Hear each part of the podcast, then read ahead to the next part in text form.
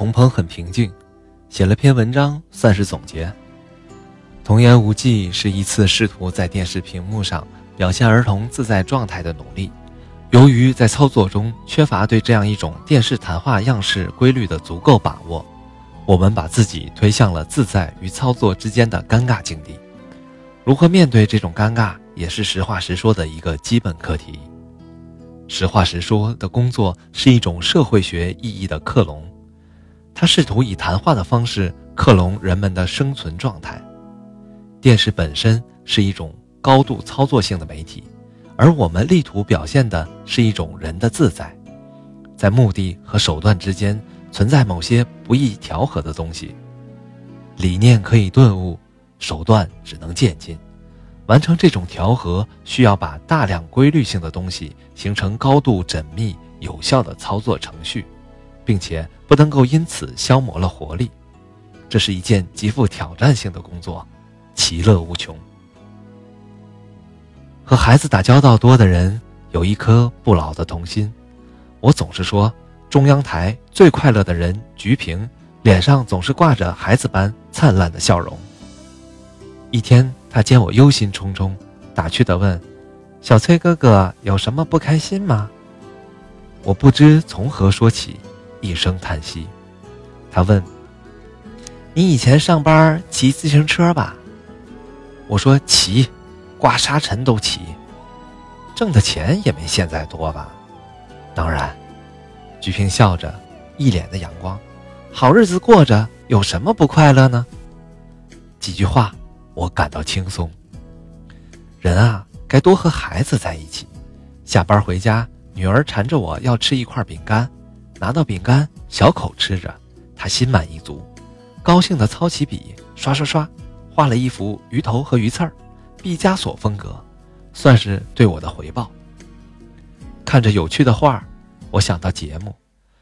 现场表面看上去像自由自在的鱼，其实全仗着一根鱼刺串联有方。策划是多么重要啊！如果你看到我每天笑意写在脸上，不要以为是无忧无虑，因为我想通了，天塌下来有菊萍姐姐顶着呢。一九九九年初，一个叫张木然的十五岁的小姑娘患了癌症，发现时已经是晚期。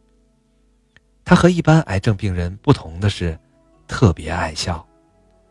每次去化疗，都像是去旅游一样，背着书包，自己去医院。他的父母是插队知青，去的是陕西。